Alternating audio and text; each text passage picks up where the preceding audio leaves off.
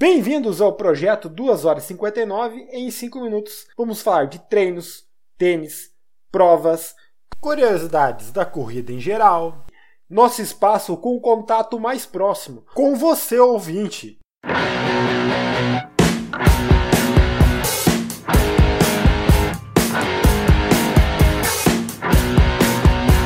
Quarta-feira, 15 de março de 2023. Faltam 81 dias ou 11 semanas e 5 dias para a Maratona Internacional de Porto Alegre. Parabéns pelo segundo lugar geral no masculino nos 10 km na Live Run XP em Porto Alegre, Marco. E parabéns ao Milton Wolff pelo primeiro lugar geral nos 5 km em Chapecó. E hoje vamos gravar um Corremos, que no final de semana a gente participou então da Live Run XP etapa Porto Alegre e vamos comentar o que ocorreu na prova.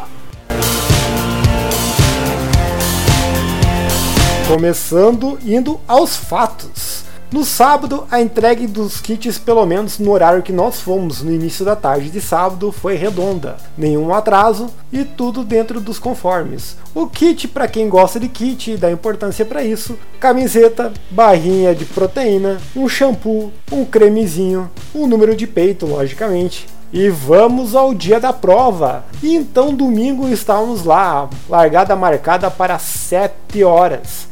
E aí começaram os problemas. Segundo a organização da prova, a EPTC não liberava o trajeto para a realização da prova, o que atrasou em 20 minutos, no mínimo, a largada. As três distâncias, 5, 10 e 21, largaram juntas. O primeiro retorno, logicamente, era dos 5 km, e logo após o primeiro retorno dos 5 km, conforme informações que recebemos, logo após a passagem do primeiro e segundo colocado masculino, não se sabe porquê, o terceiro colocado masculino foi, foi direcionado para outro trajeto. Isto é, em vez de retornar reto a chegada foi direcionado a subir um dos elevados que tem ali em Porto Alegre, ocasionando com que vários atletas masculinos e femininos fossem direcionados para o mesmo local, até a correção novamente desse fato. Mas um grande grupo havia passado e esse grupo que passou pelo caminho errado teve que correr 6 km e 500 metros em vez dos 5 da prova, que aliás não deu 5, deu 5 km e uns 200 metros. E a prova dos 10 km? A prova dos 10 km, pelo menos o percurso ida e volta não deu atrapalho. Só que, para quem foi fazer tempo, que normalmente a gente procura numa prova em Porto Alegre por ser plana, tinha 400 metros a mais. Isto é, quem foi lá bateu o RP nos 10 km não conseguiu, a não ser que tivesse muito na ponta dos cascos. O nosso amigo Marco aí, por exemplo, teve 1 minuto e 25 mais ou menos acrescentado ao seu tempo total de prova. Para quem foi para os 21 quilômetros, eu ouvi comentários, mas eu não tenho também a noção, porque não vi reclamações, mas parece que o staff direcionou alguns atletas também para uma direção errada, mas rapidamente corrigido. Não ocasionou grandes problemas, mas também teve um pequeno atrapalho aí. Distância que, aliás, também deve ter dado a mais pois os 21 quilômetros teriam o mesmo trajeto da meia internacional de Porto Alegre. A diferença é que nós largamos de dentro do estacionamento do shopping, ocasionando numa distância maior, tanto nos 10 quanto nos 5 e obviamente nos 21 quilômetros, pois a aferição do percurso na meia internacional de Porto Alegre é da frente do shopping, não dentro do estacionamento do shopping. A hidratação da prova foi ok, pelo menos nos 10 quilômetros quilômetros haviam 4 pontos de hidratação da prova. E o dia estava muito quente. Ao passar pelo quilômetro 5, o termômetro já marcava 27 graus.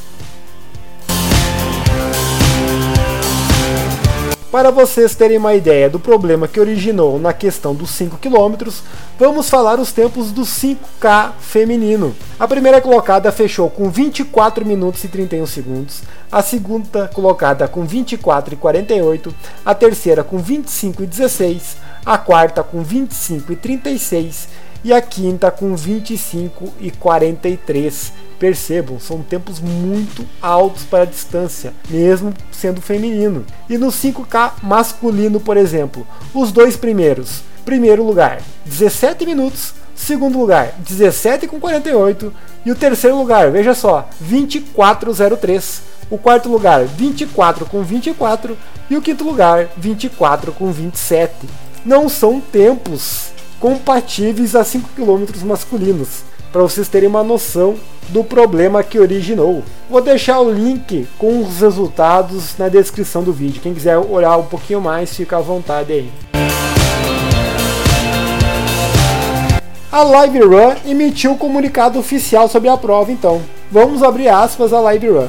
Comunicado. Em cada etapa do nosso circuito, buscamos oferecer a melhor experiência a todos os corredores. No entanto, estamos cientes de que imprevistos aconteceram. Em Porto Alegre, tivemos um erro no percurso dos 5 km, além do atraso da largada única. Como organizadores da prova, nos responsabilizamos pelos transtornos gerados e lamentamos muito o ocorrido. Estamos tomando todas as providências para que um incidente como esse não aconteça novamente. Pedimos desculpas a todos os atletas e nos colocamos à disposição para realizar os devidos esclarecimentos a todos que se sentiram prejudicados. Para que possamos atender a todos, pedimos para que entrem em contato com a gente pelo e-mail liverunxp@liveoficial.com.br. Fecha aspas para Live Run. E aí, Ângelo, qual que é o teu veredito em relação à prova? Você correria ela novamente? O último lote da prova estava sendo vendido a 150 reais. É uma prova muito cara. A estrutura da prova é inegável, é muito boa, mas não vale o investimento. Eu e a patroa nem ficamos após a corrida, porque a gente não utiliza a música ao vivo, os fruques fruques que as corridas entregam pós-prova. Eu só quero uma água, uma fruta e tô indo embora. Para mim basta, não preciso mais do que isso. E qualquer prova de 60 reais me entrega isso aí, 50 reais. É suficiente. Não preciso mais do que isso. Então, no meu ponto de vista, todos os erros que eu relatei lá no início não justificam o investimento, não justificam a ida o ano que vem novamente para a realização de uma, uma, nova etapa. Um atraso de 20 minutos na largada, cara, não tem como. É impossível a IPTC não saber da realização dessa prova há meses e é organizado com eles. Então, é uma desculpa que não cai bem. O staff mal orientado, direcionando o povo para o caminho errado, também não tem salvação, não tem desculpa. Ô Ângelo, e as distâncias a maiores? Prova de rua é isso. Prova de rua pode ter a mais, pode ter a menos. Quando tem a menos, você não reclama que bateu RP nos 10 km, né? Então, paciência, minha gente. É do jogo. É do jogo. Aí não tem o que discutir. Quem fica mostrando Garmin quando bate RP em treinos ou provas com distância menor, não pode reclamar agora com a distância maior, mas é muita distância. Para mim, que vou buscar tempo sempre, é um ponto a mais que eu considero e levo em conta e provavelmente não irei mais. Mas entendo que ano que vem haverá uma nova etapa, ano que vem essa prova estará novamente cheia de gente, porque a maioria do povo vai lá para isso mesmo, se divertir, aproveitar o antes, aproveitar o durante e aproveitar o pós-prova. Mas o durante, Ângelo, sim, as pessoas se divertem no durante. Muitas pessoas vão lá para se divertir durante. Essa distância a mais para elas não importa, é irrelevante. Enfim, eu dou uma nota 2 para a Live XP Run em Porto Alegre. A medalha era bonita. Valeu um 2. Se você se sentiu lesado, então, já falei do e-mail. Vou acrescentar o e-mail aí na descrição do vídeo. Pode colocar teu comentário no episódio aí, futuramente eu leio ele também. E caso você tenha ido lá, não se sentiu lesado e voltaria a participar da etapa ano que vem, comenta aí também por quê, porque para você foi tão bom ou não. É isso aí, pessoal. Para quem me escutou até agora, um grande abraço, uma boa semana a todos e bons treinos.